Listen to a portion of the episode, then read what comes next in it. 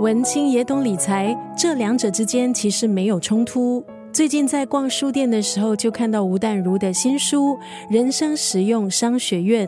吴淡如在三十岁的时候就晋升为畅销作家，两千年转战电视圈担任主持人，曾经主持谈话节目《女人要有钱》。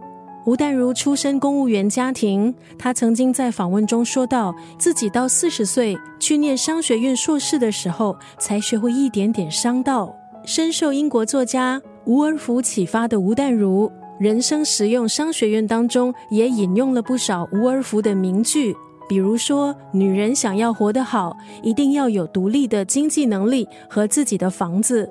在书里，他除了谈海内外购买房地产。吴淡如其实也积极的经营电商平台，在作家身份之外，积极开拓他的事业版图。今天在空中就要分享这本书《人生实用商学院》当中的这段文字：你有多久没有投资在自己身上了？与其想退休，不如想如何不退化。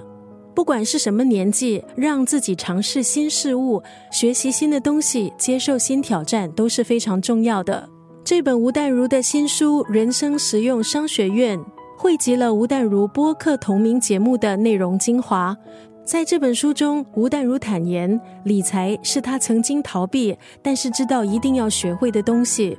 如果要理财，吴淡如建议不要把这个部分丢给专家，应该从自身开始多摄取这方面的资讯，比如每天看一篇文章。